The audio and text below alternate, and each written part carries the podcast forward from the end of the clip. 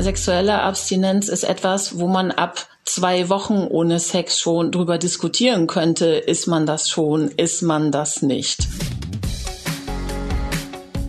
Ideen für ein besseres Leben haben wir alle. Aber wie setzen wir sie im Alltag um? In diesem Podcast treffen wir jede Woche Menschen, die uns verraten, wie es klappen kann. Willkommen zu Smarter Leben. Ich bin Lenne Kafka und diesmal skype ich mit Annika Plassmann. Hier ein Hinweis des Werbepartners Sensodyne Pro Schmelz. Wussten Sie, dass in vielen, auch gesunden Lebensmitteln und Getränken Säuren enthalten sind, die den Zahnschmelz angreifen können? Als Folge können die Zähne gelblich oder rau erscheinen und schmerzempfindlich werden. Mit der neuen Sensodyne Pro Schmelz Mineral Boost Zahnpasta soll es erst gar nicht dazu kommen. Sie stärkt Ihren Zahnschmelz, weil sie die natürliche Aufnahme von Mineralien erhöht. Pro Schmelz Mineral Boost, der smarte Boost für Ihre Zähne. Hi, moin. Mein Name ist Annika Plassmann und ich bin Sexualtherapeutin, arbeite in meiner Praxis nahe Kiel und habe sehr, sehr lange schon zu tun mit Paaren und Einzelpersonen, die darunter leiden, dass sie schon lange Zeit keinen Sex mehr miteinander haben. Starten wir heute doch mal mit einer simplen Frage. Welche Menschen haben eigentlich keinen Sex? Hm. An wen haben Sie jetzt wohl gedacht? An Priester oder Nonnen? Vielleicht an Singles oder auch Asexuelle? Zumindest tauchen diese Begriffe sehr häufig auf, wenn es in Artikeln oder anderen Beiträgen darum geht, dass Menschen keinen Sex haben. Aber vielleicht haben sie auch an sich selbst gedacht. Denn keinen Sex haben ziemlich viele Menschen und nicht nur die eben genannten Personengruppen. Annika ist der Meinung, dass wir darüber bloß viel zu selten sprechen und dass Sex zu haben dadurch wieder Normalzustand wirkt. Warum das für viele Paare belastend ist und warum kein Sex genauso sinnvoll sein kann wie erfüllter Sex, erklärt sie in dieser Folge. Hallo Annika, schön, dass du Zeit hast, heute zu sprechen. Hi, ich freue mich auch. Du hast ein Buch darüber geschrieben, dass es okay ist, keinen Sex zu haben und eigentlich fand ich, das klingt erstmal gar nicht so kontrovers oder so ungewöhnlich. Und dann habe ich bei YouTube ein Video von deinem Verlag gefunden mit dem Namen Das Plädoyer für das Recht auf keinen Sex. Siehst du dich selber als so eine Art Vorkämpferin? Ich befürchte, dass ich das in gewisser Weise bin. Wer spricht dir denn dieses Recht ab oder uns allen? Ich glaube, es ist gar nicht mal der deutliche Mensch, der mir das abspricht, sondern für mich hat das ganz viel damit zu tun, dass wir gewisse ähm, Dinge verinnerlicht haben, wie zum Beispiel, dass Sex für Beziehung schlichtweg dazugehört. Also ich höre häufig von Patienten, dass sie sagen, ja, wir leben ja wie Brüderchen und Schwesterchen miteinander oder eigentlich sind wir eine bessere WG, funktionieren ganz gut für die Kinder, für was auch immer und wen auch immer, aber nach innen sind wir überhaupt keine Beziehung mehr und das entscheidende Kriterium scheint dann zu sein, wir haben keinen Sex mehr miteinander miteinander. Das scheint in vielen Köpfen verankert zu sein. Ohne Sex sind wir, sind wir dann noch eine Beziehung? Sind wir dann noch Partner füreinander? Als Frage mal dahingestellt. Du sagst, das Recht, sexfrei leben zu dürfen, ist sowas wie die logische Fortsetzung der sexuellen Befreiung. Ähm, was meinst du genau damit? Ähm, ich denke, dass nur wirklich freier Sex ähm, A sinnvoll ist und B vertretbar ist. Vertretbar in dem Sinne, was ist das für eine Sexualität, wenn ich sage, okay, ich mache da mit, aber ich will es überhaupt nicht und ich fühle mich unwohl dabei, vielleicht tut sogar auch irgendetwas weh, ich fühle mich danach schlecht, ich hätte es eigentlich nicht machen sollen, ich habe, sei es Gewissensbisse oder habe da was mitgemacht, womit ich mich schlichtweg auch moralisch nicht gut fühle, was nicht mein Ding gewesen ist und Warum sollten wir etwas mitmachen, wonach wir uns dann so schlecht fühlen? Das kann ja nicht Sinn und Zweck der, nennen wir es mal, Übung sein. Also glaubst du, dass wir jetzt irgendwie alle gelernt haben, sexuell uns auszuleben, freizügig zu sein, aber auch mal Nein zu sagen, das fehlt vielen von uns? Ich denke, das Nein sagen ist eine echte Herausforderung. Wir haben im Zuge unserer sexuellen Befreiung, insbesondere auch die Frauen, haben wir sehr gelernt, für das einzutreten, was wir wollen. Und auch da sind wir noch lange nicht am Ende angekommen. Damit möchte ich jetzt auch bitte nicht ähm, sagen, die sexuelle Befreiung ist schon äh, auf dem absoluten Zenit angekommen und da gibt es nichts mehr, was wir wollen und was wir erreichen sollten auch. Aber gleichzeitig ist es so schwer zu sagen, Mensch, da haben jetzt andere vor mir schon so viel gekämpft und so viel erreicht und ich bin jetzt diejenige, die sagt, nee, ich will das aber gar nicht. Deswegen denke ich, ist es eine wirklich enorme Herausforderung zu sagen, nein, das möchte ich nicht, auch wenn ich es zehnmal könnte. Du bist ja von Beruf Sexualtherapeutin. Ähm, Sind die meisten Menschen nicht eigentlich bisher zu dir gekommen, weil sie sich genau das Gegenteil erhofft haben? Also mehr Sex oder mehr Lust auf Sex? Ah, ich glaube, da muss man unterscheiden. Die Paare, die zu mir kommen wegen dieser Problematik, da haben wir ja meistens die Ausgangssituation, einer möchte Sex und der andere nicht. Wenn beide damit zufrieden wären, wird ja niemand zu mir kommen. Es sei denn, um die Frage zu stellen, darf das so sein oder ist da irgendwie was Pathologisches, was Krankhaftes dran? von diesen Paaren, wo einer sein Begehren weiterhin hat und der andere, die andere sagt, nein, ich möchte das nicht, da haben wir ja einen Konflikt. Also wie kriegt man das zusammen? Da gibt's ja verschiedene Lösungsansätze. So, und der Begehrende hat auch wenn das nicht immer so explizit ausgesprochen wird, aber hat natürlich insgeheim den Wunsch, dass der Partner, der ablehnend auftritt, sagt, okay, ich lasse mich hier von meiner Sexualtherapeutin dazu bekehren, wieder Sex haben zu wollen. Also es ist eher die Frage, was kann man tun, damit der Sex wieder zurück in die Partnerschaft kommt. Wie reagieren denn Paare, wenn du ihnen dann auf einmal auch ein Leben ohne Sex als Option aufzeigst? Verblüfft, konsterniert, manchmal auch verärgert. Verärgert? Also, weil sie sich dann doch was anderes erhofft haben? Na, wenn ich mir vorstelle, ich bin der Begehrende, ich fahre extra zu jemandem hin, den ich für einen Spezialisten halte und da sage ich, das ist mein Anliegen, das ist mein Ziel und bitte sorgen Sie dafür, dass das umgesetzt wird. Und derjenige sagt, na ja, aber man kann es auch ganz anders angehen und äh, Sie können Ihr Ziel eventuell auch an den Haken hängen, da wird vielleicht nichts draus. Da würde ich auch erstmal gucken und sagen, ups, so habe ich mir das jetzt nicht vorgestellt.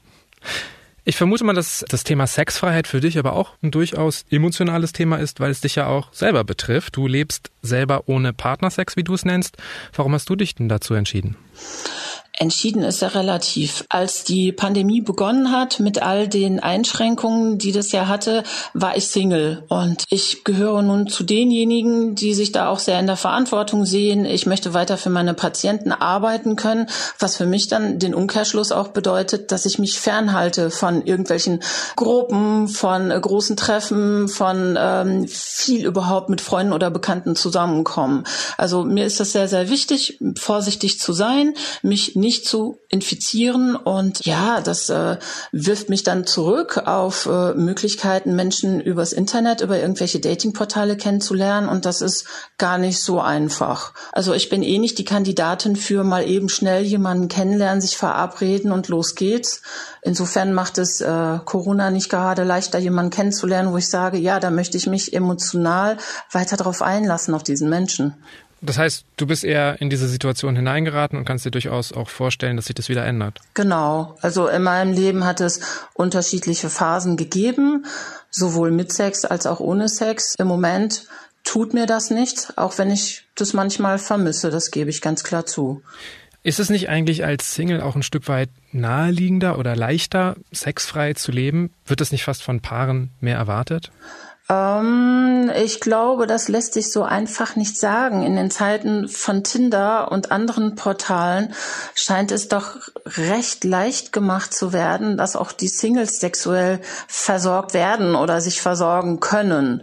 Vorausgesetzt, sie wagen sich dort auf den Markt und finden Gleichgesinnte. Ich glaube, da bin ich als Single nicht einfach komplett raus aus dem Anspruch, Mensch, normale, in Anführungsstrichen normale, erwachsene Frau, was ist denn mit Sexleben? Die hat kein Sexleben. Oh, was ist denn da los? Aber du musst dich zumindest mit niemandem abstimmen, oder? Also du kommst nicht in diese Konfliktsituationen rein. Das ist richtig. Ich muss es mit niemandem abstimmen. Ich könnte das heute anders entscheiden als morgen und muss niemanden danach fragen oder ihm Bescheid geben. Ich merke jetzt schon, Sexfreiheit, das ist nicht immer freiwillig, das ist auch mal unfreiwillig. Es kann bei Paaren vorkommen, bei Singles, es gibt verschiedene Gründe. Eigentlich würde mich jetzt auch interessieren, wie viele Menschen aktuell so sexfrei leben. In deinem Buch gibt es auch einen Abschnitt dazu und es gibt auch Statistiken dazu. Du sagst aber, dass du die nicht zitieren möchtest, weil du der Meinung bist, dass man den Ergebnissen der Umfragen nicht unbedingt trauen kann. Woran liegt denn das? Mm, das hat äh, insbesondere damit zu tun, wie Menschen auf heikle Fragen antworten. Also es gibt da Tendenzen, sich dann doch häufig auch gar nicht mal absichtlich anzupassen, wenn man das Gefühl hat, oh, bestimmte Antworten, die ähm, sind jetzt gar nicht so gefragt. Das steckt tief in uns drin. So, da können wir uns äh, aus der Psychologie noch so viel abschauen, Kontrollfragen stellen, um solche Effekte möglichst gering zu halten. Aber das ist eine Variante oder ein Grund dafür, warum ich das für mh, hm, fragwürdig halte, solche Statistiken, solche Umfrageergebnisse zu berücksichtigen. Zum anderen haben wir sehr häufig Fragestellungen, die etwas anderes erfragen als das, was ich unter sexueller Abstinenz verstehe. Für mich geht es darum, sexuelle Abstinenz ist etwas, wo man ab zwei Wochen ohne Sex schon drüber diskutieren könnte, ist man das schon, ist man das nicht. Okay, wie, wie kommst du genau auf diese zwei Wochen? Weil das erscheint mir jetzt extrem kurz. Weil das oft genug schon gesagt wurde. Also im Brustton der Entrüstung, wir haben schon seit 14 Tagen kein Sex mehr und äh, das geht so nicht, das muss sich ändern.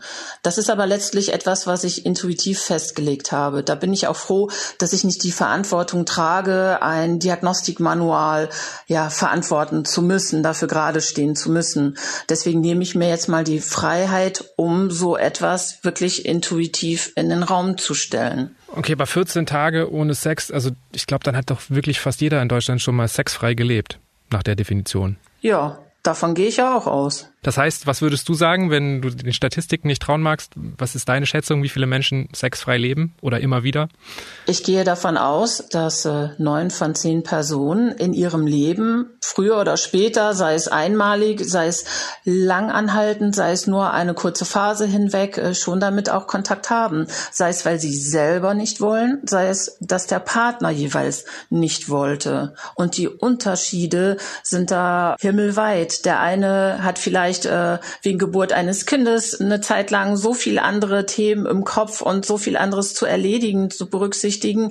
Wieder jemand anders mag keinen Sex, weil derjenige oder diejenige das Gefühl hat, so, nee, ich komme dabei irgendwie nicht so richtig gut weg wie mein Partner so unterm Strich äh, ist der Genuss nicht so toll, dass es das für mich äh, sinnvoll erscheinen lässt. Ist das dann auch der Grund, warum du das für so ein wichtiges Thema hältst, wenn du sagst, dass es wirklich bei so vielen Menschen schon nach 14 Tagen zu Problemen auch in Beziehungen führen kann? Für mich war es so ein strukturelles Paradoxon, also so ein Widerspruch in sich. Wenn ein Paar kommt, Nehmen wir jetzt einfach mal ein Beispiel, ein Heteropaar, ein Mann, eine Frau. So, es wird ja immer vermutet, die Frau will nicht, der Mann will mehr oder er will überhaupt und sie möchte gar nicht. Dann habe ich sehr, sehr häufig die Situation gehabt, dass die Frau, die ja sagte, nö, ich will nicht und äh, mit etwas mehr Mut dahinter auch gesagt hat, im Grunde genommen könnte ich auch den Rest meines Lebens gut ohne leben, mir wird da überhaupt nichts abgehen oder fehlen, dass diesejenige Frau dann aber auch gesagt hat, ich möchte aber wieder wollen. Und auf die Frage, ja, warum denn? Sie haben doch gerade gesagt, ohne ist doch auch völlig in Ordnung für Sie. Warum machen Sie sich die Mühe? Warum soll die Lust wiederkommen, das Interesse oder auch nur die Bereitschaft? Es muss ja nicht mal zwingend die Lust dabei sein. Ja, das muss ich unbedingt machen, sonst verliere ich meinen Partner weil sonst geht er fremd, weil sonst hängt in einer Tour der Haussegen schief, wir streiten, er ist äh, penetrant in seinen Forderungen, er mault rum, wie auch immer. Natürlich gibt's auch die leiseren Töne, die aber nicht unbedingt dafür sorgen, dass dann weniger Schuldgefühle bei dem Abstinenten auftauchen können. Für mich sind sexuell abstinent Lebende. Darin können auch abstinente Menschen sich wiederfinden. Aber genauso können es Menschen sein, die sagen, generell habe ich da schon Interesse dran, aber dafür müsste sich schon einiges ändern es ist vielleicht jetzt nicht der Zeitpunkt dafür, Sex zu haben oder so wie mein Körper gerade ist, fühle ich mich selber zu unwohl, als dass ich mich fallen lassen kann, als dass ich mich entspannen kann dabei. Es gibt so viele Möglichkeiten, die eben aber auch weit davon entfernt sein können, dass jemand für sich selber sagt, ich bin asexuell. Es klang jetzt für mich gerade ein bisschen so, als ob es aber auch häufiger vorkommt, dass eigentlich gar nicht unbedingt Lustlosigkeit der Grund für Abstinenz ist. Ja, das können ganz andere Dinge auch sein. Zum Beispiel, sehr, sehr typisch ist die folgende Konstellation. Jeder von uns hat ein sogenanntes Skript verinnerlicht. Das ist wie eine Art Drehbuch, so eine Art äh, Handlungsanweisung. So und so hat Sex zu passieren, das und das sagt man dabei, so und so benimmt man sich dabei, das sind die Erwartungen, die ich so haben kann. So. Und es gibt zwei Drehbücher, wo zwei wirklich sexuell aufgeschlossene und sehr an Sex interessierte Partner aufeinandertreffen können, die auch sagen, wir verstehen das nicht, wir haben ja schon beide auch ein Begehren, aber wir kommen da nicht zueinander. Irgendwas äh, läuft da so richtig schief und wir finden uns noch sexy, wir finden uns attraktiv und anziehend immer noch lecker, aber wir kriegen es nicht hin und äh, das liegt zum Teil an sogenannten Skripten. Wenn nämlich folgende beide Skripte aufeinandertreffen, wird's ganz schön hakelig. Es gibt ja das eine Skript, wo ähm, jemand Sex dazu benutzen kann, sich den Tag zu verschönern. So, man kann alles damit besser machen, sich den Tag einfach schön vögeln, um das mal so konkret zu sagen. Ne, da kann zum Beispiel die Oma verstorben sein oder der Chef einen zur Minder gemacht haben. So, wenn man Sex Sex hat, damit kann man seine innere Balance wiederherstellen. Wie sich die meisten wahrscheinlich jetzt denken können, wird das im Wesentlichen den Männern zugeschrieben. Jetzt haben wir die andere Seite. Das andere Skript sieht so aus, dass es heißt, ja, aber ich brauche erst einmal ein Gefühl der Sicherheit in der Beziehung. Das ist erreichbar zum Beispiel durch mindestens ein einstündiges, längeres Gespräch über vielleicht auch die Beziehung, über das, was einen verbindet. Man braucht auch das Gefühl, dass alle To-Dos erstmal von der Liste runter sind. Das wird meistens Frauen zugeschrieben. Wobei ich sagen muss, jedes dieser Skripte ist auch beim anderen Geschlecht oder auch bei anderen Geschlechtern vorzufinden. Aber wenn wir uns jetzt mal vorstellen, der eine sagt, wir haben jetzt stundenlang gestritten, wollen wir jetzt vögeln? Und die andere sagt, was bist du denn für ein Idiot? Wie kommst du denn ausgerechnet jetzt auf sowas? Das ist doch der allerletzte Moment. Ich kann mir das im Leben nicht vorstellen. Du Unmensch. So, dann haben wir wahrscheinlich Auftakt für die nächste Runde des partnerschaftlichen Streites, aber eben keinen Sex solange man sich dessen nicht bewusst ist, wird es ja wahrscheinlich auch immer wieder zu Konfliktsituationen führen. Also es ist ja im Grunde, als ob man zwei verschiedene Sprachen spricht. Ja, ganz richtig. So, das ist nicht einfach. Ist es dann häufig bei solchen Paaren, dass auch die Paare gar nicht auf diese Skripte kommen, also dass sie sich gar nicht bewusst sind, dass sie so ganz verschieden ticken? Genau, das ist das Wesentliche. Wir sind einfach dadurch handlungsmächtiger, dass wir eben nicht bewusst darüber nachdenken. Das ist gefühlt wie ja ein Automatismus, der da ausgelöst wird. Und in dem Moment, wo so etwas bewusst gemacht wird, können wir damit etwas kontrollierter umgehen, können uns da ein bisschen bei beobachten und auch selbst auf die Schliche kommen, zu sagen so, ach ja, stimmt ja, ja, und äh, warum ist mir das eigentlich so wichtig? Ah, schau mal an, so ticke ich, so tickst du. Und der andere ist nicht ein Unmensch oder wie das bei dem Skript der Männer häufig unterstellt wird, mein Partner ist total stumpf, der ist ja emotional, völlig unsensibel oder umgekehrt, mein Gott, was stellt sie sich denn jetzt so an? Die Wäscheberge ist es doch völlig wurscht gerade. Ne? Und so kann man sich besser verstehen und auch ähm, ja anders mit Situationen umgehen. Nochmal zum heutigen Werbepartner Sensodyne Pro-Schmelz. Mit der Zeit können säurehaltige Lebensmittel und Getränke unserem Zahnschmelz Mineralien entziehen. Die neue Pro-Schmelz Mineral Boost Zahnpasta verbessert die natürliche Aufnahme von Calcium und Phosphat in den Zahnschmelz. Diese Mineralien machen den Zahnschmelz stark und weiß. Angereichert mit erfrischender Minze sorgt die Mineral Boost außerdem für ein großartiges Geschmackserlebnis. Pro-Schmelz Mineral Boost der smarte Boost für Ihre Zähne. Diese Skripte, über die wir eben gesprochen haben, sind ja nur einer von sehr vielen Gründen, warum Paare oft keinen Sex haben. In deinem Buch nennst du zahlreiche Ursachen, also das sind über 100 Seiten. Das sind zum Beispiel psychische Gründe, Medikamente, Antibabypille, ja. mangelnde Körperhygiene.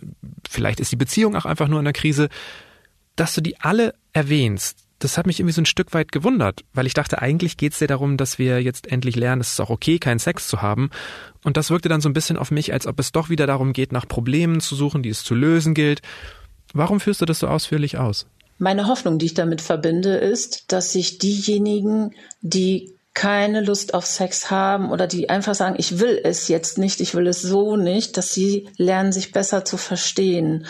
Denn ein Teil des Elends von Patienten, die damit herkommen, ist so mein Eindruck, hat ganz viel damit zu tun, sie verstehen sich selber nicht und fühlen sich merkwürdig. Und wenn der Partner sagt, ah, ich glaube, dir ist mal was passiert, ja, vielleicht sogar ein Übergriff, der stattgefunden hat, vielleicht sogar als Kind, wo dann diejenigen, die keinen Sex wollen, da sitzen und sagen, nee, ich, ähm, ich kann dir nicht sagen, woran es liegt und es fällt mir unglaublich schwer, da irgendwie einen Umgang mitzufinden, gerade weil ich es auch nicht weiß. Wahrscheinlich hilft es dann, ähm, sich einfach der eigenen Motivation ähm, bewusst zu werden. Ne? Also genau. ähm, zu verstehen und vielleicht sich dann nicht so ohnmächtig zu fühlen in dieser Situation, sondern eher ja. vielleicht selber das Zepter in der Hand zu halten, zu sagen, okay, das ist aktuell die Situation, es gibt diese Gründe, vielleicht gibt es die irgendwann nicht mehr oder vielleicht führen die mich in ein anderes Sexleben, was vielleicht auch heißt kein Sex? Das kann es durchaus sein. Und ähm, ich denke, dass es so oder so wichtig ist, über die Hintergründe etwas mehr Klarheit zu haben um dann auch mit dem Partner, wenn man denn in einer Partnerschaft lebt, auch klarer zu sein und in dem einen Fall zu sagen, vielleicht gibt es da Möglichkeiten, doch wieder mehr zueinander zu finden, vielleicht doch auch wieder ins Handeln zu kommen, sexuell ins Handeln zu kommen oder aber sich auch klar zu werden, nee, das ist es nicht und ich will auch gar nicht, dass es das wird. Ob es nochmal wird oder ob es einfach quasi ab jetzt dann vorbei sein soll mit der Sexualität. Denn dann stellen sich die Fragen, was wird mit dem, der immer noch begehrend dort in dieser Beziehung ist und Hoffnung und Erwartungen hegt. Wenn sich jetzt Paare bewusst dafür entscheiden, wenn sie einfach rauskriegen, oh, das ist irgendwie vielleicht ein Zustand, der uns sogar beiden gefällt, glaubst du, dass die nach etwas suchen sollten, was den Sex irgendwie ersetzt? Weil, also bei Sex, da geht es ja nicht nur um Befriedigung, ne? das gibt ja auch Nähe, das sorgt irgendwie für Vertrauen. Brauchen Paare dann irgendeine Art Ersatz? Das kommt immer darauf an, was das Fundament der Beziehung ist, was die jeweilige Partnerschaft ausmacht. Es gibt Partnerschaften, die zum Beispiel ganz wesentlich darauf äh, beruhen, dass man gemeinsame politische Ansichten hat oder gemeinsam für eine Sache kämpft. Dass man beispielsweise sagt, für uns ist Veganismus super wichtig und wir kämpfen gegen Massentierhaltung und so weiter. So, da sind dann Verbindungspunkte, Kontaktpunkte, Dinge, die einen auch in der Nähe miteinander halten, auch intellektuell individuell, das sollten wir mal nicht ähm, unterschätzen, was das ausmachen kann. Wenn da quasi der wesentliche Punkt ist, der einen zusammenhält, ist das wunderbar. Da braucht man gar nicht nach irgendwie was Neuem zu suchen, sondern der ist schon die ganze Zeit da. Deswegen denke ich auch, wenn Paare schon wirklich seit Jahren ohne Sex leben und sich dann plötzlich da so, so ein Leidensdruck mindestens bei einem aufbaut, dann frage ich zum Beispiel auch in der Praxis so, warum kommen Sie gerade jetzt? Sie leben beispielsweise seit 15 Jahren ohne Sex. Ich gehe jetzt mal davon aus, dass Sie genug emotionales Kapital. Das klingt jetzt so wirtschaftlich, aber das muss man wirklich mal so sagen. Also da sind ganz, ganz wichtige Dinge, die gut funktionieren. Warum kommt da auf einmal so ein Druck rein in die ganze Sache? Okay, und dann ist vielleicht irgendwo ein anderer Verbindungspunkt, der das Ganze gehalten hat, dann noch weggebrochen, oder wie? Möglicherweise. Oder aber, das kommt gar nicht so selten vor, es findet ein Austausch statt und irgendjemandem aus dem Freundes- oder, oder Verwandtenkreis hat da jetzt irgendwie was eingeworfen mit, ja, so und so sei es doch normal. Und das kann dann Denkprozesse in Gang setzen, die nicht nur angenehm sind und die vieles in Frage stellen, was eigentlich okay ist. Festhalten könnten wir im Grunde, für Beziehungen sind diese Verbindungen wichtig und wir sollten uns nicht nur auf das Körperliche konzentrieren. Ja, ganz genau. So, und wenn das für beide in Ordnung ist, warum sollten wir das dann nicht so leben dürfen? Weil irgendjemand im Außen sagt, Beziehungen sollten anders sein. Ich denke, da sollten wir auf uns selbst schauen, auf das, was sich gut anfühlt, was Spaß macht, was uns bereichert. Und eines ist mir auch noch wichtig. Paare, die ohne Sex leben, die leben nicht zwingend ohne Körperlichkeit. Da gibt es vielleicht ein Kuscheln und ein Streicheln, ein im Arm halten oder ein nackt in Löffelposition äh, einschlafen, ohne dass das irgendetwas mit Sex oder mit Erregung zu tun hat. Und auch das kann völlig ausreichen. Wir haben jetzt über die Paare geredet, die eigentlich ganz zufrieden sind ohne Sex. Beide Partner, beide Partnerinnen. Würde ich jetzt immer denken, okay, hilft's vermutlich zu reden, sich auszutauschen, Dinge auszuprobieren, daran zu arbeiten. Du schlägst aber auch vor, dass in jeder Partnerschaft die Sexpflicht erstmal auf den Prüfstand gestellt werden sollte. Was würde das jetzt bei solchen Paaren bewirken? Also es gibt eine Intervention, die besteht darin, dass man sagt, okay, alles, was Erregung zu zweit auslöst, soll erstmal weggelassen werden. Das hat den Hintergrund, dass man den Druck reduziert, weil häufig so viel äh, leidvolle und, und negative Kreisläufe entstanden sind. Der eine fragt, der andere sagt nein, der eine fragt wieder, der andere sagt irgendwann ja, okay, dann lieber jetzt, weil Sonst ist das übers Wochenende auch wieder so doof mit dem Fragen. Der eine, der eben immer den Verfolger gibt oder gefühlt betteln muss und der andere, der dann irgendwann sich breitschlägt, äh, breitschlagen lässt. Das ist sehr unschön. Und äh, wenn man dann sagt, okay, wir nehmen jetzt erst einmal diese Verpflichtung raus, das bringt häufig schon mal so ein hörbares Aufatmen, ein erleichtertes Aufatmen, zumindest auf der Seite desjenigen, der sich da verfolgt fühlt von den sexuellen Erwartungen des Partners. Also auch ein, vielleicht ist es ein temporäres, bewusstes Nein zum Sex, das aber eventuell auch wieder zum Sex führen kann, aber letztendlich alle Optionen sind danach ja auch. Genau. Es gehört eben erst einmal dazu, so ein bisschen Luft reinzubringen in dieses stickige Aufeinandersitzen und sich gegenseitig belauern und hoffen, es geht doch das, wovon man aber die Erfahrung gemacht hat, dass es nicht passieren wird. So und zu sagen, okay, wir machen es jetzt mal völlig anders und schauen auch, wie geht's uns damit und auf der Basis von ich darf nein sagen und auf der Basis von ich darf auch mittendrin sagen, du, ich komme nicht rein ins Genießen, ich komme nicht rein in den Spaß, ich komme vielleicht nicht rein in die Erregung, dann auch aufzuhören mit dem Vertrauen, es ist heute nicht aller Tage Abend. Besonders schwierig ist es vermutlich, wenn nur eine Person sexfrei leben möchte. Du hast es auch immer wieder schon so anklingen lassen und eine Person, ja, vielleicht könnte man sagen, unfreiwillig in die Abstinenz gerät. Ähm, du hast beide Seiten auch schon in deinem Leben erlebt. Welche hat sich denn für dich persönlich belastender angefühlt? Oh, das ist eine gute Frage. Ich muss gestehen, dass in der Situation, in der ich die Abstinente war, fühlte ich mich als Frau nicht so ja, ich habe mich als Frau nicht so hinterfragt, weil ich verinnerlicht hatte, ja, ich bin damit nicht alleine und es ist ja normal, dass der Mann mehr Sex will, häufiger Sex will. Wenn ich das jetzt vergleiche mit der Situation, in der mein Partner keinen Sex wollte, keine Annäherung wollte, da habe ich mehr Einbußen für mein Selbstwertempfinden davon getragen. Also mein Selbstwertempfinden ist schon mit der Zeit runtergegangen, weil ich dachte, okay, bin ich nicht attraktiv genug? Ich habe mir Mühe gegeben, habe versucht, irgendwelche neuen Herangehensweisen auszuprobieren, ähm, habe versucht, besonders sexy Atmosphäre zu schaffen durch äh, andere Kleidung. Äh, ich weiß noch sehr genau, ein, ein Freund sagte mal, ja, Krimsekt mit Erdbeeren, das ist so das Geheimgetränk, um in Stimmung zu kommen oder um sein Gegenüber in Stimmung zu bringen. Und das hat alles. Hat er das aus einem Hollywood-Film gehabt? Das weiß ich gar nicht, wo genau das herkam oder es war sein persönliches Rezept, das weiß ich jetzt gar nicht zu sagen. Aber auch Krimsekt mit Erdbeeren haben da das Ruder nicht rumreißen können und ich war irgendwann so dermaßen frustriert, war auch oft wirklich sehr ärgerlich und, und habe ihm mit Sicherheit auch oft Unrecht getan. Aber dachte auch, okay, ich als Frau habe wohl ziemlich versagt, wenn ich diesen Mann nicht von mir und von meinen Reizen überzeugen kann. Das war schon ziemlich schlimm für mich. Okay, aber dann letztendlich sind ja beides Situationen dann für dich gewesen, bei denen du dir irgendwie eine Lösung gewünscht hättest. Genau, auf alle Fälle. Ich hätte mir gewünscht, dass irgendjemand mal in der Öffentlichkeit gesagt hätte, erstens, es sind ganz viele andere auch betroffen, denn ich dachte damals, ich bin der einzige Mensch auf der Welt, bei dem das so ist.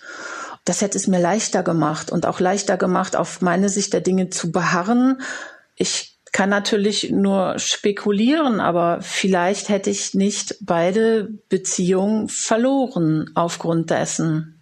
Also gab es bei dir beide Male keinen Ausweg aus der Situation? Genau. Der eine Partner hat sich getrennt, weil er gesagt hat, das kann er sich so dauerhaft nicht vorstellen. Und der andere Partner ist dann irgendwann dauerhaft geflüchtet. Nicht nur aus einer jeweiligen Situation der Annäherung, sondern komplett aus der Partnerschaft. Und das ist aber, glaube ich, ja genau das, was man jetzt erwartet. Ne? Also, dass solche Beziehungen, dass es langfristig irgendwie zu Trennungen führt, zu Affären. Wie können Paare denn sowas verhindern? Also, wenn es so eine massive Verkantung gibt von einer will definitiv nicht und einer will unbedingt, dann ist natürlich auf der einen Seite die Fragestellung, ist da im Paar wirklich nichts möglich über Kompromisse? Wenn es wirklich so aussieht, dass man sagt, es gibt keine Kompromisslösung, es gibt keine, heute machen wir, wie du möchtest, morgen machen wir eben gar nichts. So.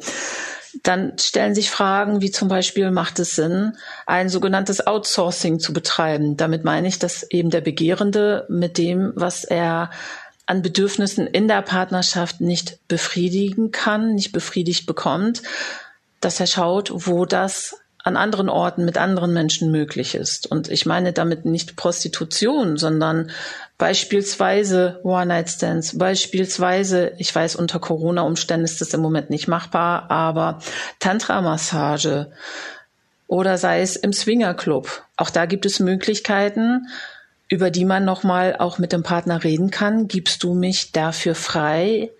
Wenn du das tust, unter welchen Umständen ist es für dich tragbarer? Ist es für dich emotional noch besser aushaltbar? Und welche sind absolut ausgeschlossen für dich? Welche gehen nicht? Welche würden dich so sehr verletzen, dass wir als Partner nicht mehr zueinander finden könnten? Aber ich würde jetzt auch genau das vermuten, ne? dass es bei vielen Paaren zu neuen Problemen führen könnte. Also nur weil eine Person abstinent leben will, kann er oder sie ja trotzdem eifersüchtig sein. Ja. Oder vielleicht will die begehrende Person ja mit niemand anderem als dem Partner oder der Partnerin Sex haben. Sowas wie One-Night-Stands sind dann ja eigentlich keine Option. Genau. Das ist dann natürlich eine Pattsituation wo man sagt, gut, die Alternativen sind dann irgendwann so aufgebraucht, die hat man alle sei es durchdacht und äh, für nicht möglich oder nicht umsetzbar erachtet. Oder man hat auch Dinge ausprobiert und gemerkt, oh, da leidet einer aber ganz gewaltig, das kann nicht unsere Dauerlösung sein. Und wenn alles nicht hilft, ist die Frage auch berechtigt, macht es mehr Sinn, dass wir uns freigeben für eine Partnerschaft, wo wir auch sexuell mit einem Partner harmonieren können. Es leben jetzt aber ganz viele Menschen ja gar nicht in Beziehung. Du lebst auch nicht in einer Beziehung, du bist auch Single. Wie geht man denn damit um, wenn man sich vielleicht eine Beziehung eigentlich durchaus wünscht, aber weiß, aktuell möchte ich keinen Sex haben. Sei es die Pandemie oder vielleicht hatte ich gerade eine Krankheit und fühle mich körperlich einfach nicht so wohl. Wie geht man damit um? Also wann spricht man das auch an? Schon beim ersten Date auf seinem Online-Dating-Profil? Ich glaube, das kann man gar nicht so einfach sagen. Ich würde es am ehesten in die Hände desjenigen legen, der das für sich so klar hat. So, wann fühlt sich derjenige denn am wohlsten, so etwas zu benennen? Also in meinem Fall würde ich immer danach gehen, so wann, wann habe ich das Gefühl, jetzt ist eine gute Situation. Dafür wäre für mich ganz persönlich zum Beispiel erst einmal entscheidend die Frage, wie sympathisch ist mir mein Gegenüber? Habe ich da schon so einen ersten Anklang von, von Vertrauen? Also wäre ich in der Situation, jemanden neu kennenzulernen, dann würde ich mich zu erkennen geben damit, wie ich es sehe, wie ich es möchte, wenn ich mich schon ein Stück weit sicher mit dem anderen fühle. Okay, also im Grunde wie bei dem ganzen Thema so ein bisschen auf die innere Stimme hören sich selber trauen. Genau, auf die innere Stimme hören, ganz richtig. Und es gibt da noch etwas, unter Therapeuten nennen wir das ein Testballon steigen lassen. Das ist, dass man quasi ohne direkt sich selber ins Spiel zu bringen, mal so allgemein das Thema reinbringt. So, hast du neulich gehört, das und das ist ja jetzt äh, ein Thema geworden und wie stehst du dazu, wenn der Partner nicht möchte oder eine Zeit lang nicht möchte, dass man quasi das Thema erstmal aufs Tableau bringt und schaut, wie reagiert der andere. Also ein bisschen vorfühlen. Ja, genau. Sexuelle Abstinenz gilt in bestimmten Fällen medizinisch aber ja tatsächlich noch als Störung per ja. Definition wenn Menschen länger als sechs Monate nicht in der Lage sind, eine sexuelle Beziehung zu gestalten und dabei auch darunter leiden. Du siehst es extrem kritisch. Bist du mit dieser Haltung alleine?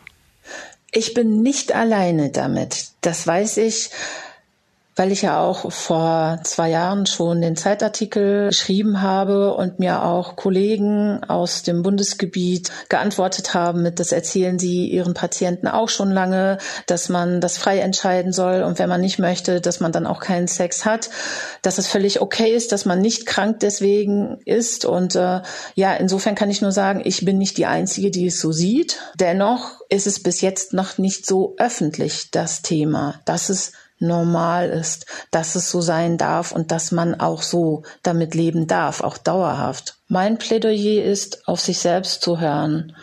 Das heißt, auf sein Gefühl, auf sein Bauchgefühl, auf sein Hautgefühl, was für Berührungen fühlen sich schön an und welche eben nicht. Und dass wir uns freier machen von dem, was andere sagen oder was sie zum Teil nicht einmal sagen, sondern was wir voraussetzen, was alle denken und alle tun, weil es häufig nämlich gar nicht so stimmt, weil es gar nicht alle so sehen, weil es gar nicht alle so handhaben. Und dann können wir schauen, dass wir das Beste daraus machen. Wir alle haben nur ein einziges Leben. Wir haben kein zweites im Koffer. Und wir haben dort das Recht, so zufrieden und glücklich wie möglich dieses Leben auch für uns zu nutzen. Und das geht mit oder ohne Sex halt. Ja, so sehe ich das zumindest. Danke, Annika. Ähm, ja, vielen Dank, Lenne. Schön, dass wir heute sprechen konnten. Und weitere Anregungen zum heutigen Thema gibt Annika Plassmann in ihrem Buch Sexfrei, weil es okay ist, keine Lust zu haben. Der Link steht wie immer in den Shownotes dieser Episode und die nächste Folge von Smarter Leben gibt's ab kommendem Samstag auf spiegel.de und überall, wo es Podcasts gibt. Zum Beispiel bei Apple Podcasts oder Spotify. Über Feedback oder Themenvorschläge freue ich mich jederzeit. Einfach eine Mail schreiben an smarterleben.spiegel.de. Diesmal wurde ich unterstützt von Marc Glücks, Ole Reismann und Olaf Häuser. Unsere Musik kommt von Audioboutique. Und das war's für heute mit Smarter Leben. Tschüss, bis zum nächsten Mal.